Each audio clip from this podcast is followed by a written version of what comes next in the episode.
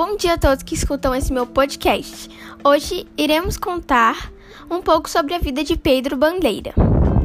Seu nome completo é Pedro Bandeira de Luna Filho.